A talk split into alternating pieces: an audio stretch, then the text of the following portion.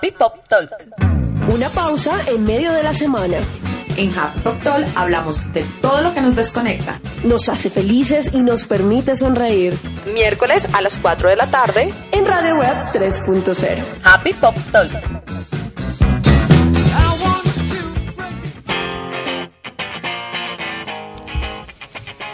Bienvenidos todos a la pausa en medio de su día. Ah, y también de la semana. Sí, espero que sea miércoles 4 pm. Ustedes estén con nosotros aquí en Radio Web 3.0.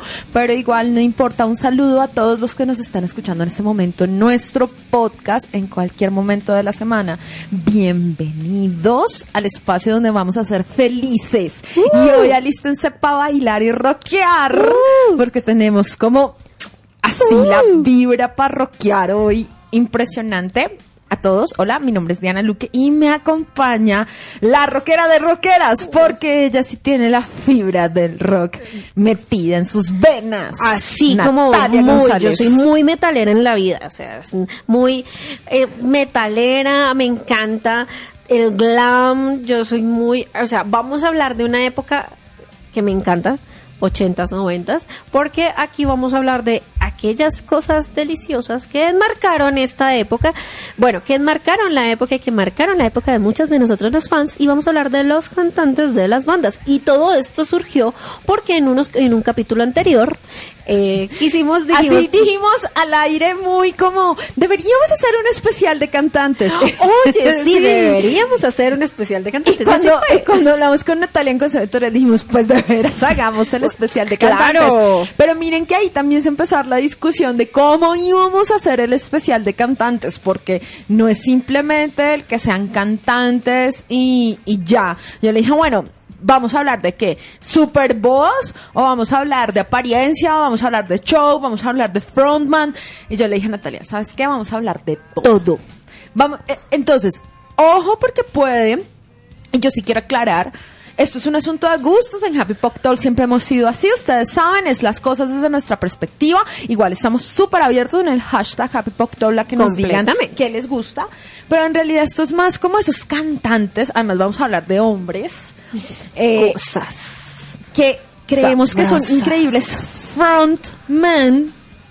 Porque, bueno, hicimos el especial de rockeras, pues hablamos, nosotros ya hablamos de chicas, o sea que esto no es un asunto de que solo vamos a hablar de hombres porque sí, y si quieren oírlo, es más, primero hicimos, Speakers. primero hicimos El de chicas. el de chicas insignias del rock and roll Exacto. y hablamos de las grandes como Pat Benatar, hablamos de eh, también de Blondie, creo que la nombramos y hablamos de una serie de chicas importantes de las mejores guitarristas Exacto. de Lita Ford. Entonces esta vez dijimos, vamos a hablar de hombres, estamos hablando de frontmans en especial, que dijimos, ok, que tienen el paquete completo, o sea, que tienen así todo y dijimos, ok, esos sex, además, muchos de ellos se han vuelto como sex symbols en el rock. Entonces tenemos a cuatro hombres así increíbles que tienen todo ese paquete completo. Y yo le decía ahorita a Natalia que quería que comenzara porque a mí me parece que el que ella tiene marcó una generación. De entrada yo les digo, a mí no me parece tan, eh, o sea, que tenga así súper sex appeal. No, pero a mí sí me parece. la importancia que tiene en el mundo del rock es No, impresionante. Pero a mí sí me parece, yo me muero, yo me muero por él, o sea, sé que va a sonar lo mal lo que voy a decir, pero él era el protagonista de mis sueños húmedos de adolescente. Pero a lo que iba a decir es que creo que Natal no era el único, o sea, Natalia no es la única. Yo No. conozco a muchas, realmente, muchas que se mueren por este hombre, se mueren. Bueno, voy a hablar de William Bro- Bruce Rose, más conocido en el mundo como Axel Rose. Axel Rose es este cantante de la banda Guns N' Roses. Es más, eh, digamos que Guns N' Roses mane- eh, enmarca el final de la época del hard rock, de lo que fue el movimiento grande del heavy metal. Sí, o sea, a lo que hablo con el final es que todas las bandas, todos los movimientos tienen un ciclo, como lo hablamos en el, en el especial pasado. Esta fue la última gran banda que le entregó como la antorcha de la moda o del público a, eh, a Nirvana, que fue el lo primero del grunge. O sea, ellos son contemporáneos. O sea, uno, uno contempla al otro. Yo hay algo que sí quiero rescatar y para mí es valioso, por favor. Estamos hablando del Axel Rose de los 80. Sí, no, no, estamos no, hablando no, de no, no del gordo. Por favor, no, no, no. no, no del que se comió el Axel Rose de mi época. Sí, no, es que realmente, eh, y, y sí me parece importante, no solo, ah, obviamente ahorita hicimos una relación hacia lo físico, hay una cosa, el, el álbum que lanzó Guns, Guns N' Roses recientemente, eh, realmente no es un buen álbum, No. todo el mundo lo sabe, en cambio tú piensas en ese Guns N' Roses En de Guns User Illusion, de Appetite for Destruction. Destruction, es, es como, Es- por eso digo, no es mi tipo, pero yo entiendo por qué las No, mujeres... y además que tenemos que hablar que este año, en el 2017, si lo están escuchando, si están escuchando este especial en el 2017, Appetite for Destruction, Destruction perdón, estaba cumpliendo 30 años de lanzamiento, o sea, estamos hablando de ya 30 años de historia musical en donde sacamos de una banda al mejor guitarrista brandeado de la historia, o sea, el mejor caso de publicidad de la historia de y que sigue Slash. siéndolo así. O sea, no estoy diciendo que no sea buen guitarrista. Hay, hay guitarristas mejores que él. Pero Slash Pero- es como Sansón, se corta el pelo y pierde todos sus poderes. Claro. Entonces es el, el guitarrista mejor brandeado de la historia. Entonces hablamos de una banda que llegó eh, cuando Metallica era grande. En la época en la que Metallica era la que mandaba la parada en todo, esta era la banda que seguía a Metallica detrás. Bueno, que hay que, ok. O sea, voy a detrás en una cuanto cuña en cuanto a- chiquita, cortica, pero yo también conozco muchas que se votaban por el vocalista de Metallica, que no me acuerdo el nombre en ese momento porque tampoco es una de mis bandas, pero también tenían, o sea, tenían competencia. No, y pues Metallica ustedes ya conocen, que tiene su cuento de con el guitarrista, que se separaron y ahí viene Megadeth, y en la, en la época en la que eh, sexo, drogas y rock and roll viene de ahí, de esta época en específico, pero entonces vamos a hablar de él en específico. Eh, nació en 1962, eh, digamos que él empezó a tocar el piano porque empecemos porque Axel Rose sí es pianista o sea cuando lo ven ustedes en el en el video de November, Rain Sí, sí, eso acabo de pensar, yo olvidaba November Rain. él realmente él realmente toca el piano eh, que pocas y o sea fueron pocas las veces en las que vimos a Axel sentado en el piano tocando, pero las veces que lo vimos, el nivel musical de este hombre, este hombre realmente es un músico. Empezó a cantar a los, a, los 5 años de edad. Y a los 17 eh, decidió mm, huir de casa y se fue hacia la ciudad de Los Ángeles. Sí, Eh, este hombre realmente era un rebelde sin causa. Axel antes a los 18 años ya había sido arrestado 30 veces por robos en tiendas, por borracheras, por disturbios. O sea, este hombre realmente tenía una vida desorganizada. Eh, Pues como la mayoría de los insignias del rock and roll, Sí, es no que lo podemos las- negar. o sea, tenemos que tener en cuenta que las la mayoría de los movimientos se reconocen por sus cantantes. Y la, la mayoría de, de los cantantes de del metal, del glam, de todo lo que fue este movimiento metalero, eh, eran conocidos, uno por su extravagancia y dos por eh, sus disturbios. O sea, aquí es donde vemos, estas fueron la época donde veíamos los disturbios que se ven Esta ahora en las, la las época. películas. Mm, Entonces, sí, donde, no, y no, no, no, donde no, no, no, y recibían en los- olvídense, en los este momento la mayoría, eso te iba a decir, la mayoría de los cantantes y la mayoría de rockeros son calmados, esa era la, o sea, Guns N' Roses protagonizó todas las destrucciones de hoteles y tiradas de televisores por las Sí, ventanas que ellos, pueden ellos existir en el fueron los, planeta. ellos fueron los que hicieron lo de, o sea, lo que vemos en las películas y demás, porque ahora ya casi no se ve, lo que vemos de la destrucción del hotel, de las prostitutas y de todo esto, fue de esta época y del desorden de estas bandas. Por sí que eh, podemos hablar que Guns N' Roses era una banda con un nivel tan grande, tanto por sus guitarristas como por su vocalista, como por toda la banda, eh, tenía un nivel musical, eran tan talentosos, pero ellos no lograron ser más grandes que Metallica, porque hay que decirlo, qué pena para los fans, pero Metallica tuvo un movimiento mucho más grande. Total. Ellos no fueron más grandes que Metallica, fue precisamente por este desorden de vida que llevaban.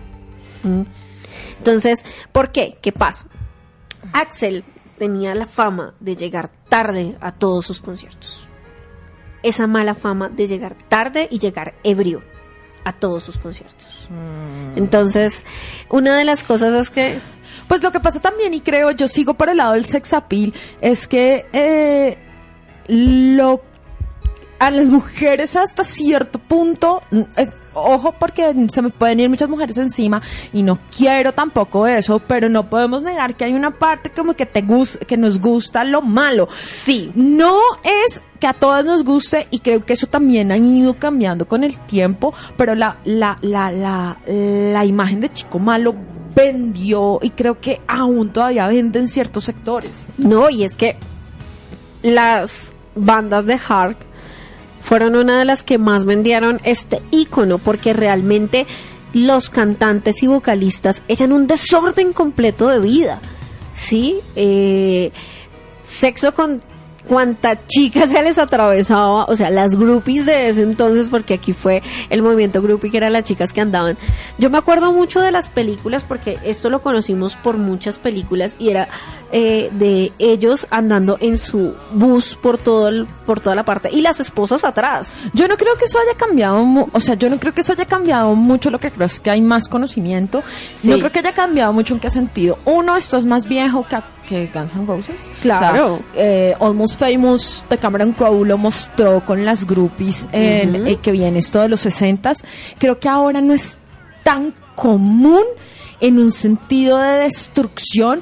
Ay, pero no me van a decir que los de One Direction se portaron divinamente o los cantantes de reggaetón no tienen su sequito detrás. ¿Qué pasó O sea, hace poco con igual. Justin Bieber? Exactamente. O sea, Justin Bieber eh, era el cantante amado por todos y empezó su adolescencia y empezó su época hormonal y todo lo que le salió detrás y el lío con las prostitutas y con el graffiti y cómo se portaba de mal y los cargos aquí en los cargos en Brasil, los cargos en Colombia, o sea, todas estas cosas, es que es más, todo este movimiento viene desde mucho más atrás los cantantes reconocidos son reconocidos más por sus escándalos que por su música. Son buenos músicos, no tengo que decir, sino que estos escándalos son, eh, son que son una forma de catapultar estas bandas y esta gente. Y Axel Rose tenía un palito, palito para hacer este tipo de escándalos, shows y demás. Es más, en muchas cosas Guns N' Roses es más conocido por sus escándalos y por su vida y por eh, lo que hicieron en los hoteles y por la vida desordenada que por su propia música. Ellos fueron la banda que hicieron todo. Yo recuerdo, porque esto sí es recuerdo de verdad, que cuando Guns N' Roses vino a- a Bogotá había un temor terrible. En 1993 que la trajo súper Sí. Fue terrible y había un temor y pensar que ese concierto como que todo salió súper bien. Fue Todo el primer bien. concierto que fue mi hermano, mi hermano mayor y me acuerdo que yo me acuerdo mucho usted ver a mi mamá, como no, usted que se va a meter y qué va a pasar y, y el concierto dice que fue uno de los mejores conciertos que Guns N' Roses hizo en el mundo, ¿no? Por la por la típica que Guns- que Axel Rose todavía lo cuenta, el típico de que fue aquí, fue en noviembre y llovió. Obviamente aquí nosotros fue en noviembre y llovió, es- sí. amigo está Bogotá, eso es normal, pero bueno, digamos que No, pero, pero, pero, funciona. pero fue la energía, o sea, es que es esa energía que eh, creo que es Dave, Dave Grohl, que es el cantante de Foo Fighters, eh, él dice que la energía de un concierto se da es porque son miles de personas cantando a tono la canción con un sentimiento que aunque para todos es algo diferente, toda esa energía se siente en un concierto y solo las personas que han ido a conciertos entienden esa química y No, esa es mística. No, eso es increíble. Y entonces esto es lo que tienen los cantantes y la mayoría de videos que vemos sobre las presentaciones de Axel es que ellos eran, o sea, eh, puede que ellos sea- ten- tuvieran una vida desordenada, pero en cuanto a sus shows y en cuanto a, sus videos eran una cosa loca. Eran una vaina increíble visualmente de ver, su música, todo. Y esta además hay que recordar que este hombre es uno de esos hombres que es el único en su época, porque ya ahorita no puede hacerlo, sí, que se atreve a pararse en un ce- escenario en calzoncillos y todo el mundo le come y, queda bien y todo el mundo es enamorado de este hombre. Bueno, iba, y dijiste eso, iba a decir alguien, pero yo no sé si todo el mundo le coma o no le coma. Yo creo que lo único que lo sigue haciendo, que los, los únicos que lo siguen haciendo aún ahora son los de Red Hot Chili Peppers. Bueno, pero Sí, pues es que pero son pero es diferente y es, es que otro yo tengo mi es que yo tengo mi historia. vaina con Rejot y es que Rejot es una de esas bandas que se adapta. Entonces Rejot la hemos visto y se adapta a todos los movimientos que hay en ese momento. pues las bandas deben evolucionar, Sí, ¿no? Al final sí, de sí. cuentas es como, como ese el, el sentido, el, el, el sentido, eh, Pues, en fin, el tema con el tema con Axel es todo lo que caracterizó, además de, además de, además de esa voz que se mandaba, de esos altos que hacía y de esa forma de bailar, porque también este man tenía una cosa y era su forma de bailar y su forma peculiar de vestirse. En 1994 hubo una desaparición completa de lo que fue Guns N' Roses del escenario. ¿Y qué pasó? Pasó que Axel cayó mal en las drogas. O sea, ya fue que nadie lo soportaba. esa fue la época en donde supuestamente hicieron, el- estaban haciendo prometido disco. Es que a mí me encanta esa historia del disco. ¿Cómo se llama ese disco? Eh, el que lanzaron, bueno, que supuestamente Sympathy- hablaban del disco y el disco. El, sí, es- no, no, no, no, No, no, no, espera, eh. que hablaban del disco, del disco y el disco. Pero un disco que nunca se que lanzó. nunca salió y que al punto que llegó Dr. Pepper y dijo, si esto sale le damos un Dr. Pepper cada persona de Estados Unidos y que al final a Dr. Pepper, como lanzaron el disco recientemente, Sí. le tocó cumplir la apuesta. Le tocó Dr. cumplir. Pepper le tocó cumplir. Obviamente fue a quienes lo Yo hubiera ido por mi Dr. Pepper.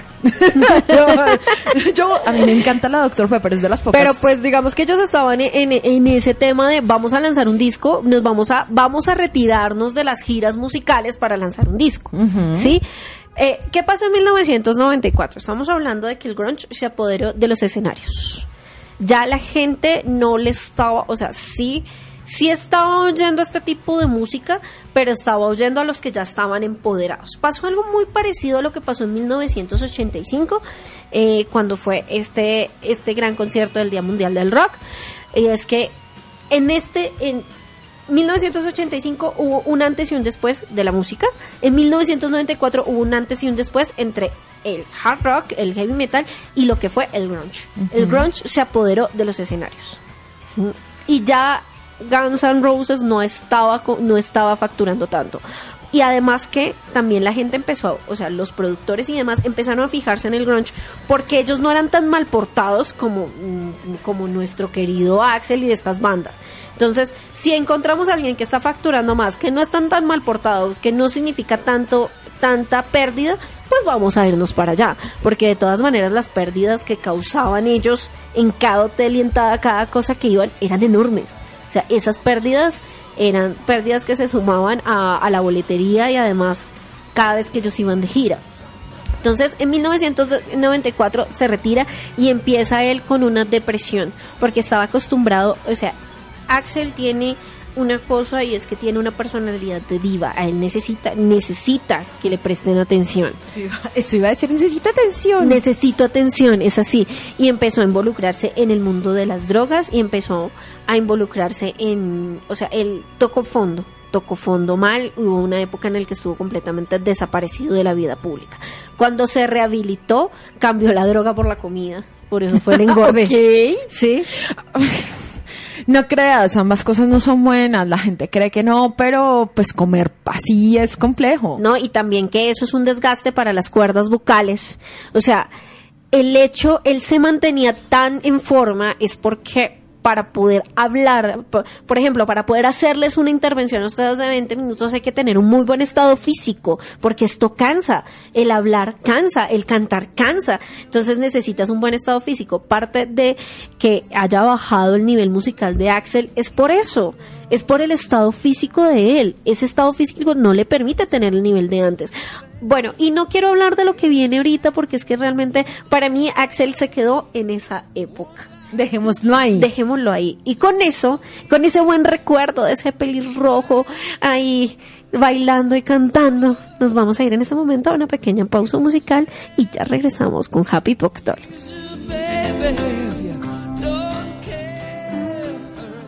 Happy Pop Talk. De 1969 del lado B de Geek Back llega esta canción Don't Let Me Down. Tiene una historia bastante interesante, de por sí todo el álbum tiene una historia bastante interesante porque fue uno de estos álbumes de colaboración Lennon-McCartney. Esta canción es compuesta por John Lennon y fue en un momento crítico para la banda porque fue en ese momento en el que John empezó a salir con Yoko y eh, estuvieron teniendo problemas muy heavy metal de heroína y de consumo de drogas. Entonces empezaron a tener problemas. De por sí, Get Back es una de esas canciones que fueron dedicadas para de parte de Paul McCartney para Yoko Ono. Ese fue como y no, él lo dijo públicamente. Esta canción era para Yoko.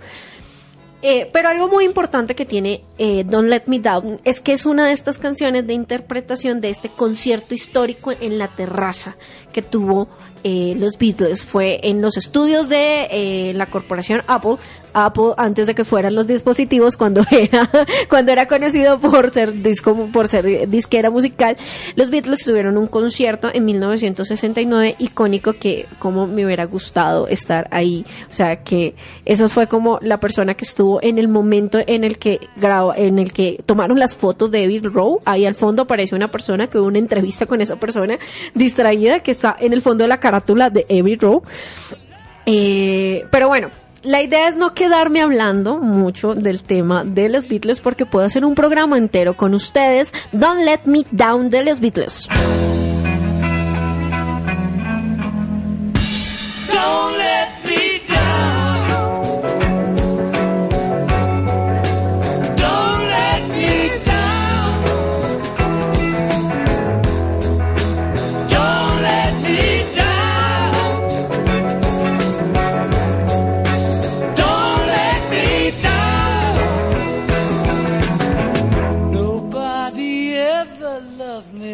She does.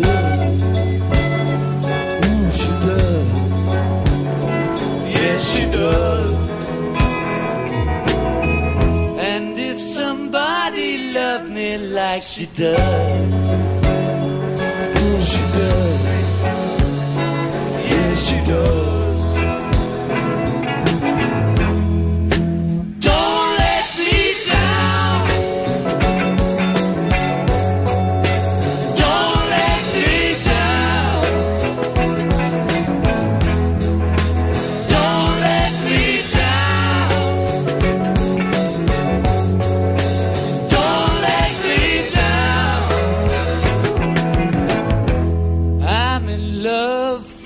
First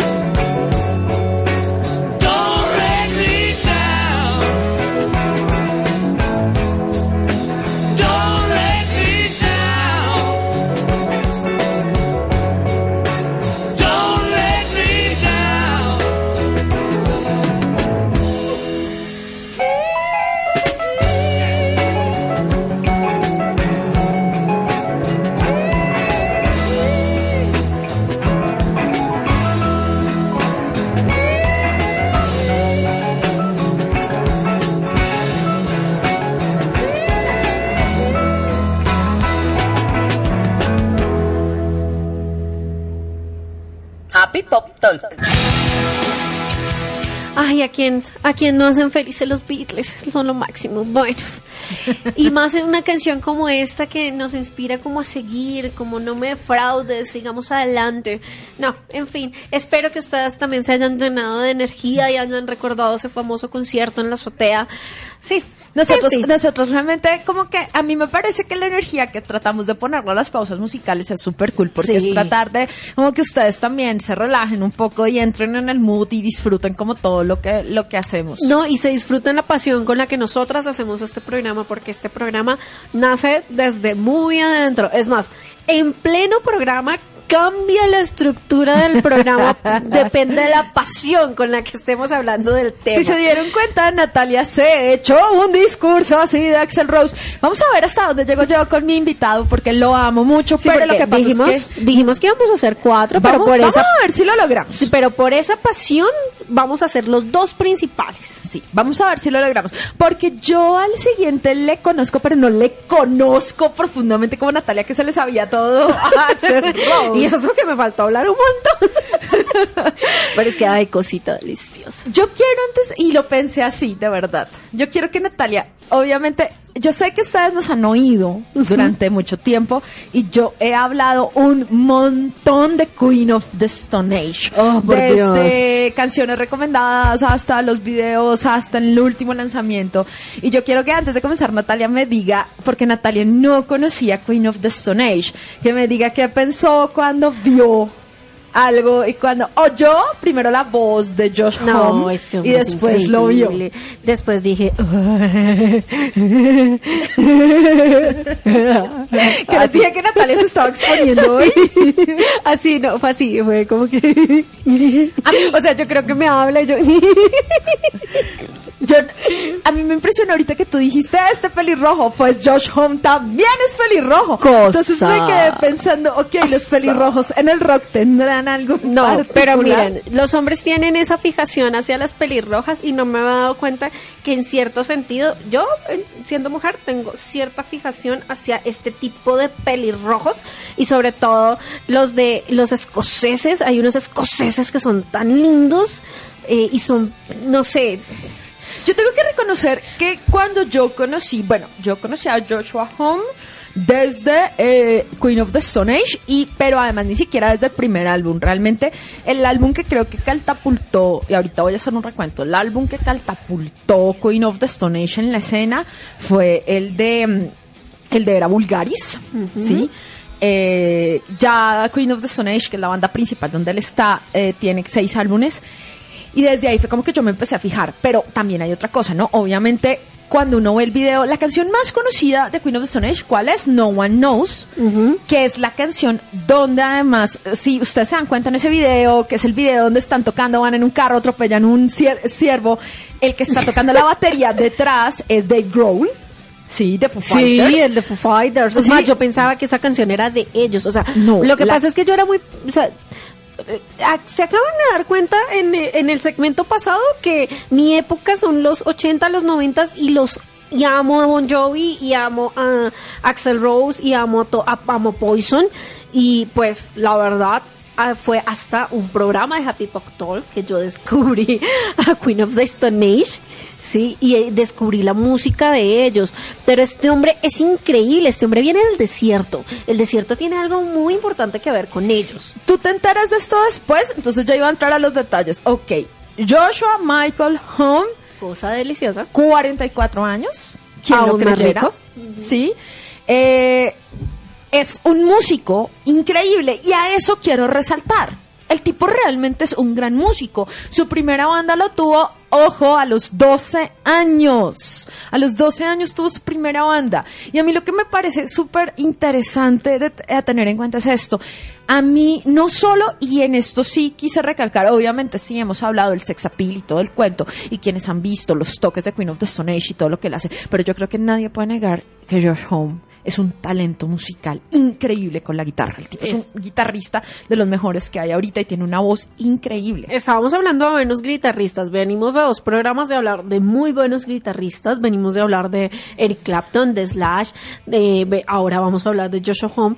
Pero también hay que encontrar que él, él viene de una familia que no es acomodada. Es- ahí empieza el espíritu rebelde de Joshua. O sea, él viene del desierto, pero su padre trabajó De California. eh, sí, él- su padre trabajó en los hoteles y eh, él empezó a rayar mucho con los con los compañeros de su época. O sea, el espíritu rebelde viene desde ahí porque él estudiaba con mucha gente bien acomodada. O sea, el nivel de su padre, su padre trabajó tanto para darle un muy buen nivel de vida, pero pues él no se acomodaba porque la mayoría le resaltaba pues eso de que su papá trabajaba en los hoteles. Entonces aquí empezó, pero su tema musical como tal, empezó su carrera musical, empezó a los 16 años. Él a los 16 años empezó a tocar, a tocar bien la guitarra y empezó a, a mirar todo este tema de formar bandas. Hay una cosa que me parece, y tú lo acabas de decir, tema de formar bandas. Porque él no tiene solamente esto. Eso era lo que iba a decir.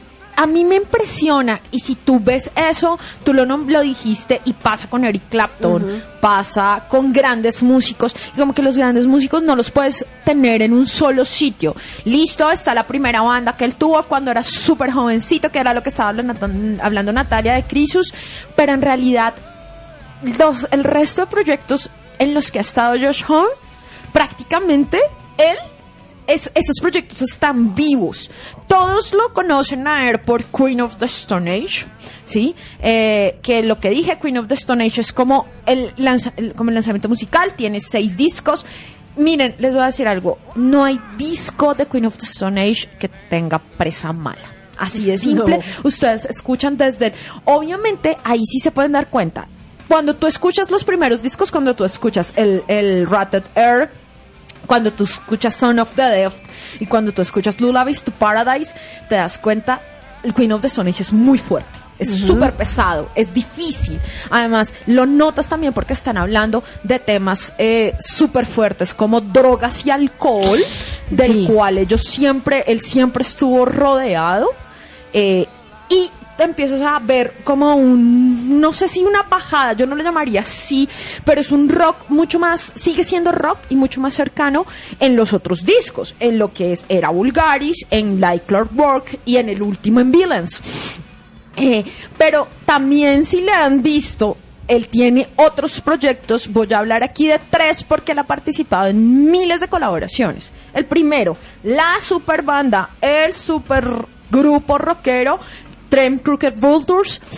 Miren, cuando salió ese disco, yo quedé impresionada con la calidad musical, pero es que estamos hablando de tres grandes, estamos hablando entonces de Joel Paul Jones, Que casi nadie. nadie. Ahí está, que está, toca bajo y piano. Está The Grohl. Y Obvio, está, Foo Fighters. exacto, y está él en voz. O sea, este es el supergrupo. No, ya ahora sí entiendo cómo por qué. Sí, Porque es el tema de los Vulturi. Sí, es impresionante. venga, pero no tiene nada que ver con, perdón, perdone el No, apunte, hágale, hágale. no tiene nada que ver con los Vulturis de Crepúsculo, también eran tres y eran tres grandes vampiros. Dios mío, espero que no. Aunque el tema de los vampiros es algo que sí le ha rondado Pues yo sé que los- a, a Josh Homme Yo sé que muchísimo. los Vulturis no tienen que ver con Crepúsculo, yo sé que los Vulturis eh, son una eh, movimiento más atrás de eso en las que se inspiró esta vieja, Aunque pero pues que bueno. tener en cuenta en el álbum, este Vultures está más relacionado con las aves de rapiña, ¿no? Sí. Lo ves por todo el no, arte pues igual, todo era, es, es- era, es, El- es de ese apunte, ese apunte estúpido, Ese es uno, perdónenme. el primer hiperproyecto. El Sí. segundo hiperproyecto de, de, Dios mío, de, de este hombre es Eagles of Death Metal. Desafortunadamente la banda se volvió muy popular por lo que pasó en París con los atentados en, en, el, teatro, en el Bataclan, que pues fue en el concierto de Eagles of the Death Metal donde sucedieron to- todos estos atentados. Sí, pero, uh, pero en realidad que esa es una banda que tienen con un amigo, con Jesse Hughes.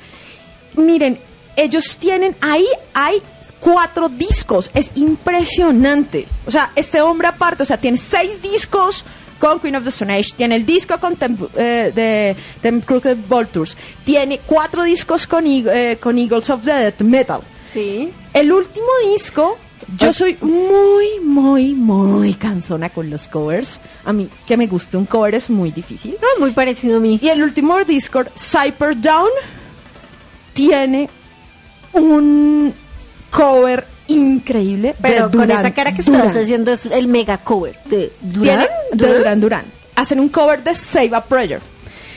Y la canción se volvió una insignia de quienes estu- de los de los atentados del Bataclan, al punto que Duran Duran cedió los derechos, grabó con Eagles of Death Metal una versión y esa Oh. versión se fue para recaudar fondos. O sea, A es- ese punto llegó la... Sí, Pero Oh. imagínate, tenemos los grandes del pop, Duran Duran, con esta gente, o sea, Joshua Holmes, como también está a un O sea, nivel este increíble. hombre le cabe el mundo musical en la cabeza y aún así tiene tiempo para estar casado y tener hijos. Ah, allá iba.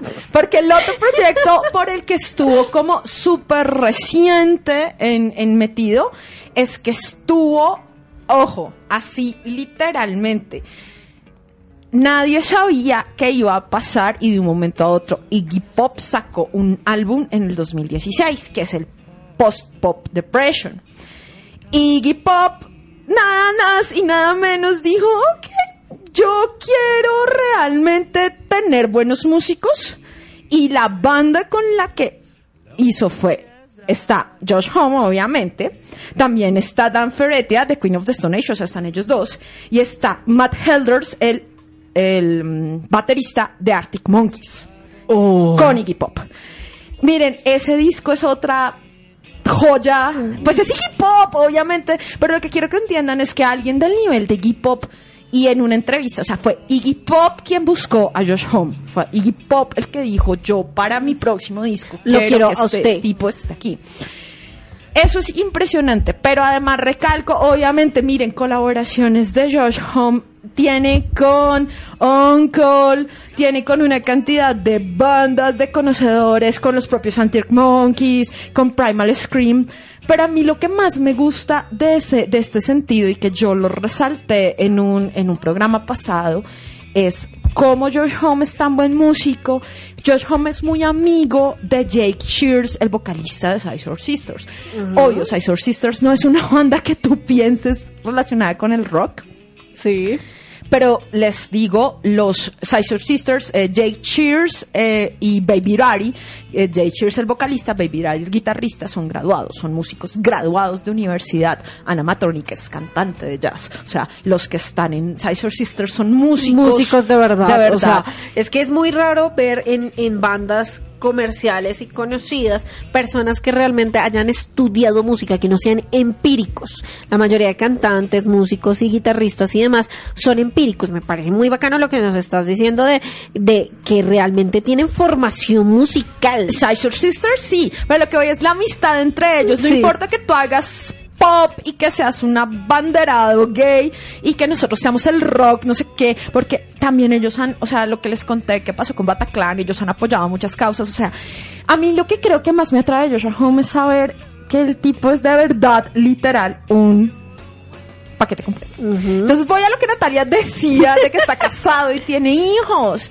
Sí. Obviamente, si tú, si tú vives en este sentido, pues tú, tu, tu, tu esposa debería ir por igual. La esposa de él se llama Brody Dale y es la vocalista de una banda que se llama The Distillers. Distillers. O sea que, ok, tienes que andar en la misma Y onda.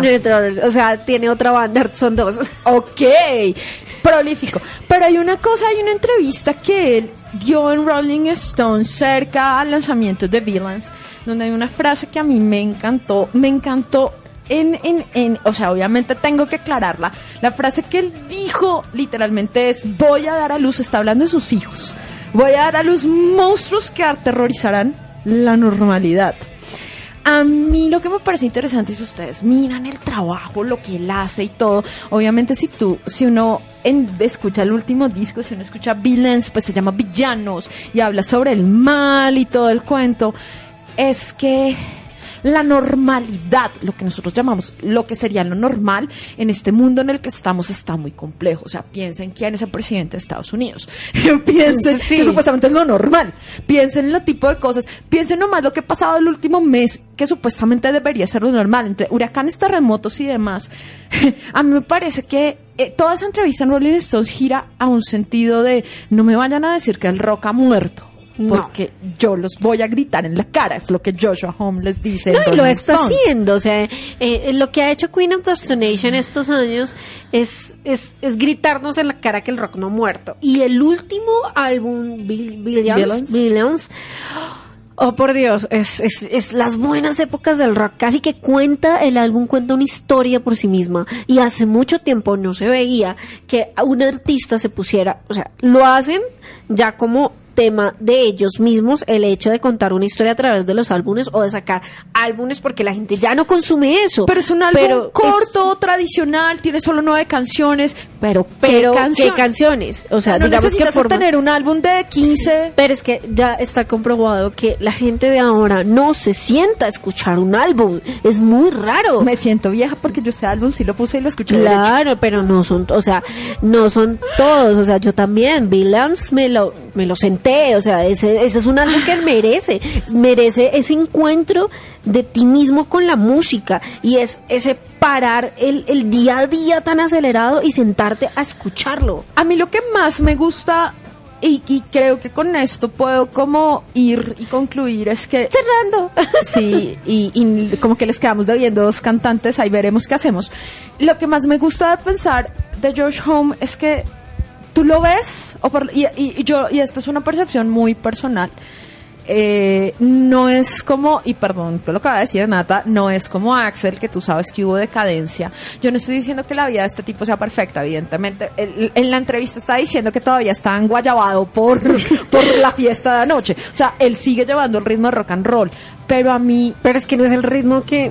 a mí, al ver a Josh Home con 44 años, casado, con hijos, queriendo criar hijos que rompan, verlo tatuado, ver, ese, ese sentido me hace pensar que tú sí puedes vivir una vida rock and roll, o por lo menos, si no te gusta el rock, tener una autenticidad y ser tú mismo, seas quien seas, a la edad que seas. A mí eso, o sea, yo lo que siento es que alguien, él tiene el rock en sus venas y necesita sacarlo, y necesita meterse en miles de proyectos y necesita seguir proyectando esa imagen. Y necesita no que el mundo lo sepa, o sea, necesita que el mundo sienta que el rock no ha muerto. Que, ¿Cómo así que el rock no ha muerto? El rock ha evolucionado, el rock se ha ido hacia otros lados, el, el rock tiene otros gritos de protesta y esto es lo que eh, Josh Home quiere hacer.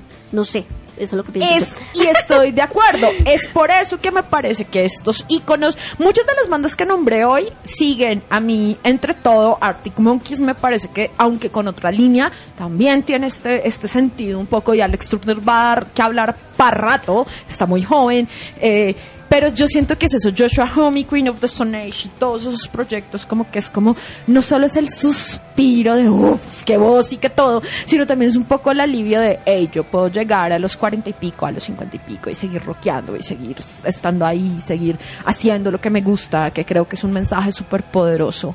Y con esto nos vamos a la pausa musical. Y ya regresamos con Happy Factor. Pop Talk.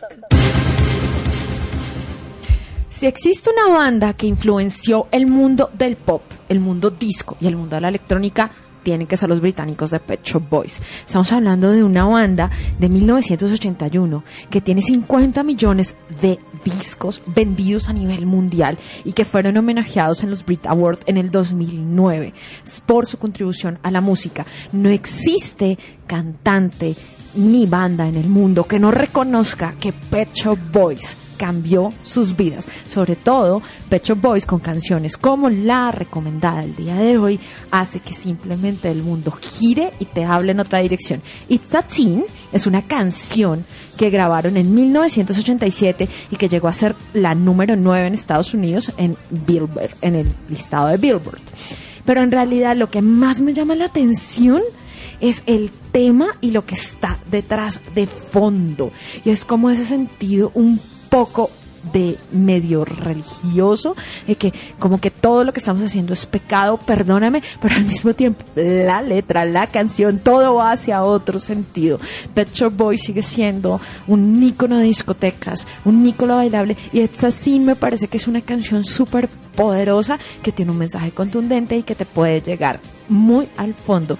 Relájense nuevamente siempre y disfruten It's a de Pet Shop Boys.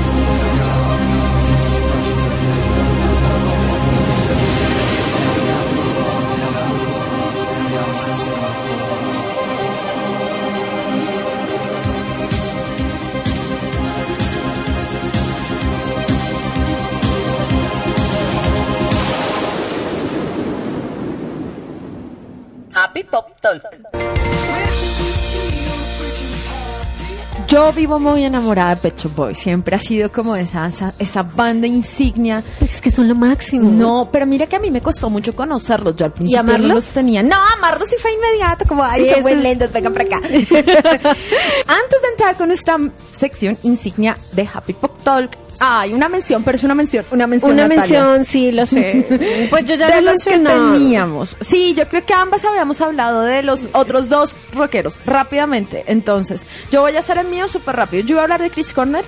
es imposible no, no, o sea, no poder hablar No, de yo rockero quiero sexy hablar de con ese desgarre de voz. Obviamente tengan en cuenta desde Temple of the Dog y lo que significó para el grunge y su amistad con Eddie Vedder, Soul Garden, Audio Slave y sus trabajos en solitario. Yo solo voy a resaltar dos cosas aquí. Uno, mi canción favorita de James Bond es You Know My Name y siempre va a hacerlo y fue terrible. Pero lo otro fue que hace poco vi una película con Oscar Isaac y Christian Bell que se llama La Promesa y al final la canción es de Chris Cornell. O sea, la última canción que hizo Chris Cornell fue para esa película. Mira, la película es re triste. Y encima de todo lo ponen a uno Chris Cornell. Yo no sabía dónde buscar la caja de pañuelos. ¿Pero por qué? ¿Por Pero qué? increíble. Escúchelo. La promesa de Promise. Eh, escúchenla y vean la película. Bueno, ya, mención. Ahora- El mío era Michael Hutchins. Que fue el generador de todo este programa. Fue el generador de todo este programa y había que nombrarlo. Michael Hutchins es sí, lo dije en el programa anterior y vuelvo y lo repito. Para mí, él es eh, la razón de ser de que porque a mí me gustan músicos desgarbados. sí, desgarbados. Músicos. Lo des- es. Sí, es que son músicos así locos desgarbados porque este hombre era sexy. Y digo era porque al igual que no que el cantante que nombró eh, Diana, Chris Cornell, también se, también pues no se suicidó, pero sí murió. Pues no sé, es que está es que hay una historia detrás Hay de una él. historia fuerte detrás Sí. de ello a la que no nos vamos a que no nos vamos a re- eh, no nos vamos a referir porque a, a él se le encontró un cóctel de Prozac en, en su cuerpo cuando murió.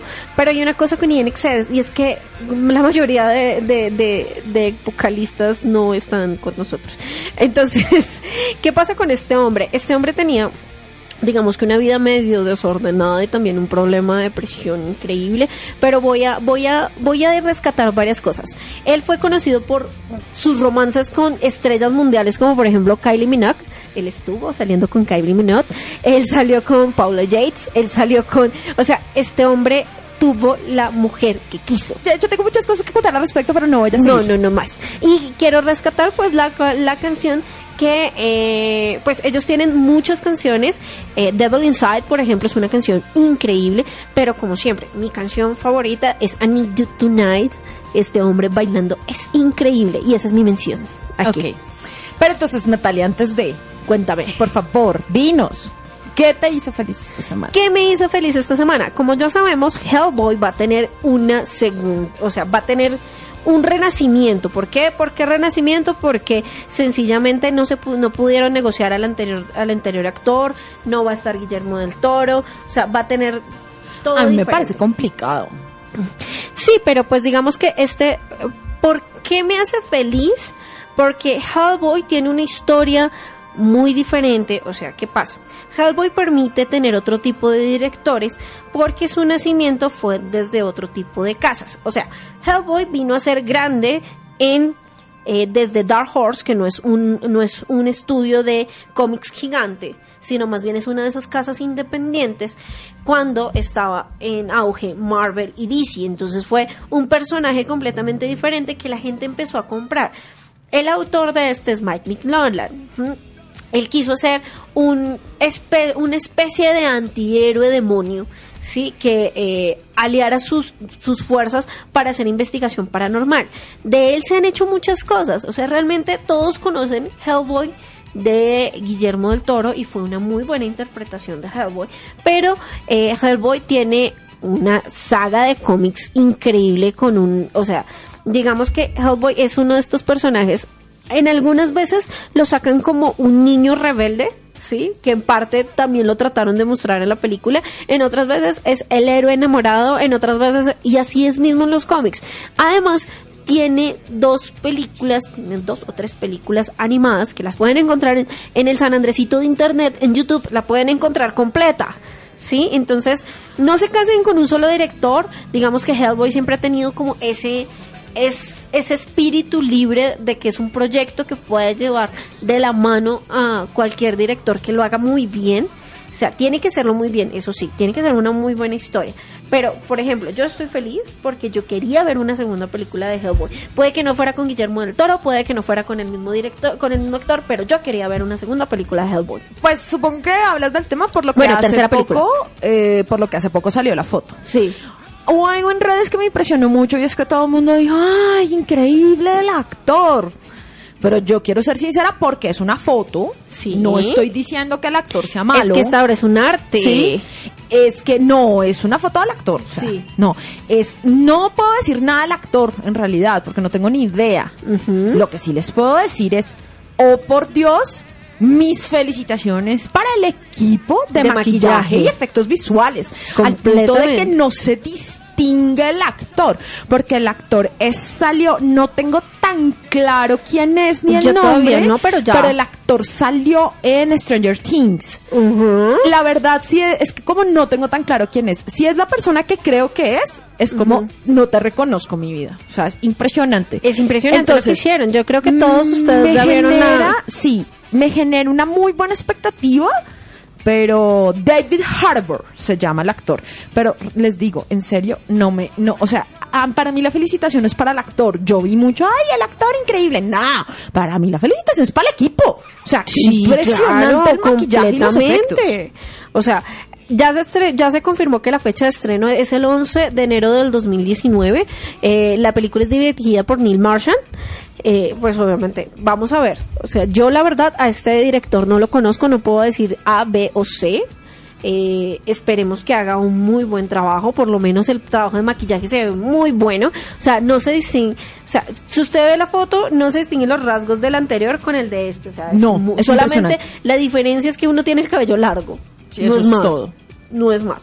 Entonces, miren, tuvimos un programa anterior sobre tema de adaptaciones, ¿sí? Donde eh, tratamos de empezar a hacer eh, un público inteligente y un público abierto, porque eso es lo que necesita ahorita el cine. Las malas críticas y la gente am- enamorada y casada con lo anterior es lo que está matando el cine y es parte de lo que mató de lo que mató la buena música en su momento, ¿sí? Y es este tipo de cosas que la gente quiere, vive del pasado, vive de lo que de lo de lo anterior y no, hay que darle la oportunidad, todas las generaciones tienen derecho a una historia, a una historia contada y bien contada. Lo que no estamos de acuerdo acá es con las historias malas, pero de resto las adaptaciones que quieran, mijito, que vengan. No los reboots. Si allá hay buenas historias, déjenlas morir, hagan otras cosas. Pero cada historia de- tiene su derecho a una adaptación diferente. No sé. Entonces me hizo muy feliz esta semana que un proyecto como Hellboy tenga otra película en live action. Y Me bueno, alegra mucho. Cuéntame, ¿qué te hizo feliz a ti esta semana? Bueno, yo voy a variar un poco porque también me puse a pensar y yo que generalmente hablo mucho sobre eh, películas, historias, en fin. Aunque, bueno, voy a hablar de algo donde puedes leer historias. Mm, hace un tiempo eh, se volvió bastante popular una aplicación, eh, o bueno, un, más bien por decir, lo llaman es una plataforma en línea para publicar. No sé si la han visto, se llama Medium. Eh, a mí me tiene muy feliz. Medium es un sitio donde ahorita realmente donde yo siento que es como el reemplazo de los blogs. Es el sitio donde se están teniendo los blogs. Digamos que Blogger, lo siento Google, es de los pocos productos de Google que son malísimos. Blogger no es bueno, pero yo Blogger Blogger. mar- marcó una época. Eh, y WordPress evolucionó de tal forma que aunque sí, tu WordPress, tú sigues haciendo blogs, pero en realidad en este momento estamos en el punto en el que tú con WordPress puedes hacer hasta tiendas con WooCommerce.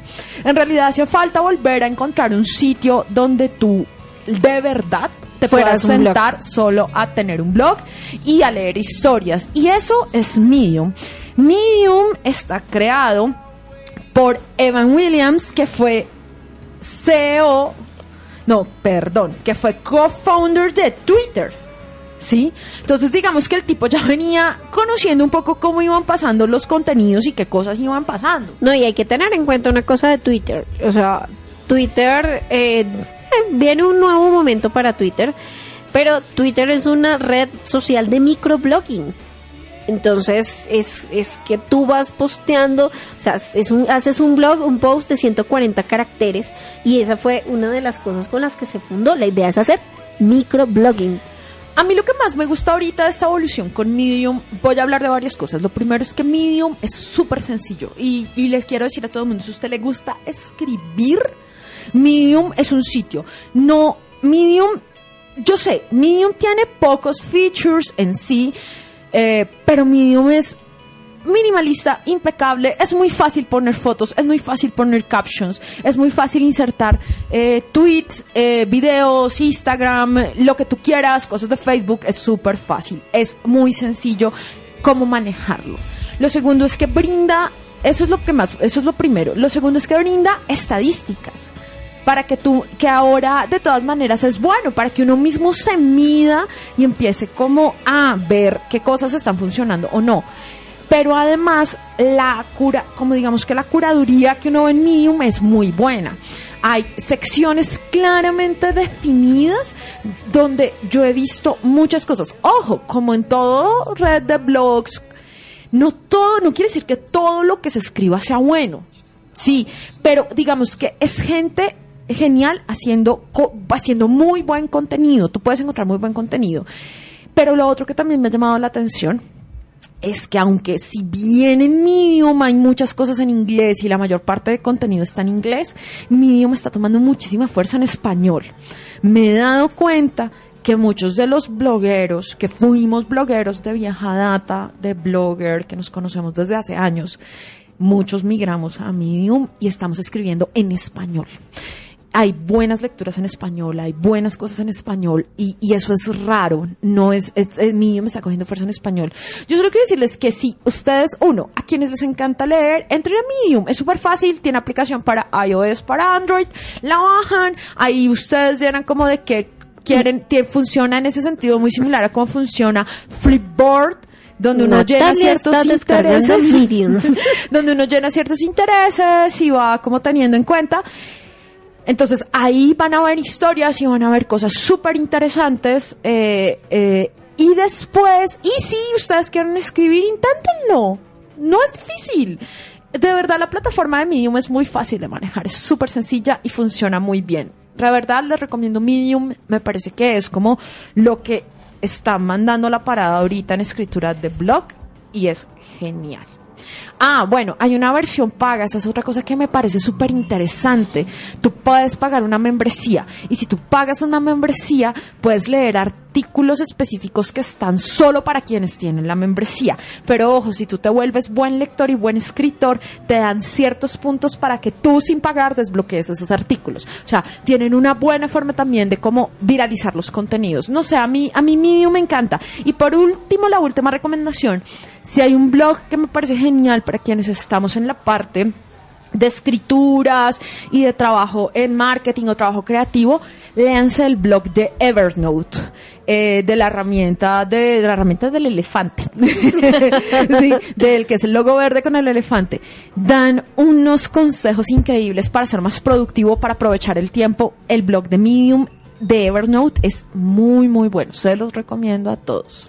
Bueno, y con esto cerramos el programa de hoy. Mi nombre es Natalia González. Recuerden que a mí me pueden seguir en todas las redes sociales como arroba talla. Hoy haciendo storytelling desde eh, las ventas del iPhone X. Sí, estoy mirando cómo la gente se pelea por ir a comprar el iPhone X. ¿Cómo va a dejar un riñón en la tienda? Sí. ¿Por qué? ¿Qué es eso? Es dejar un riñón. Sí, el colmo. El colmo, el colmo, terrible. Pero recuerden también que nos pueden encontrar y lo más importante es que usen el hashtag numeral HappyPoctol para todo lo que se les ocurra referente a este programa. Déjenos sus contenidos, sus preguntas, todo. Ahí nosotros estamos constantemente leyendo el numeral Happy Poctol y lo que más nos importa es que nuestra comunidad siga creciendo porque nosotras dependemos de ustedes. Sí, y así y viceversa, o sea, ustedes escuchan este programa para alegrarse el momentico en la semana, nosotros hacemos este programa para alegrarnos el momentico en la semana, tal cual.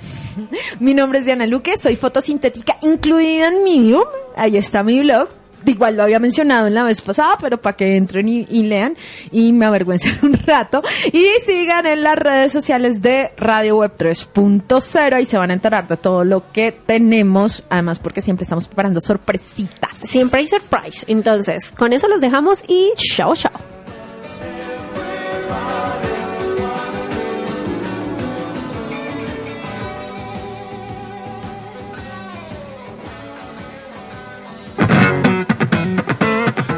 Happy Pop Talk. Una pausa en medio de la semana. En Happy Pop Talk hablamos de todo lo que nos desconecta. Nos hace felices y nos permite sonreír. Miércoles a las 4 de la tarde. En Radio Web 3.0. Happy Pop Talk.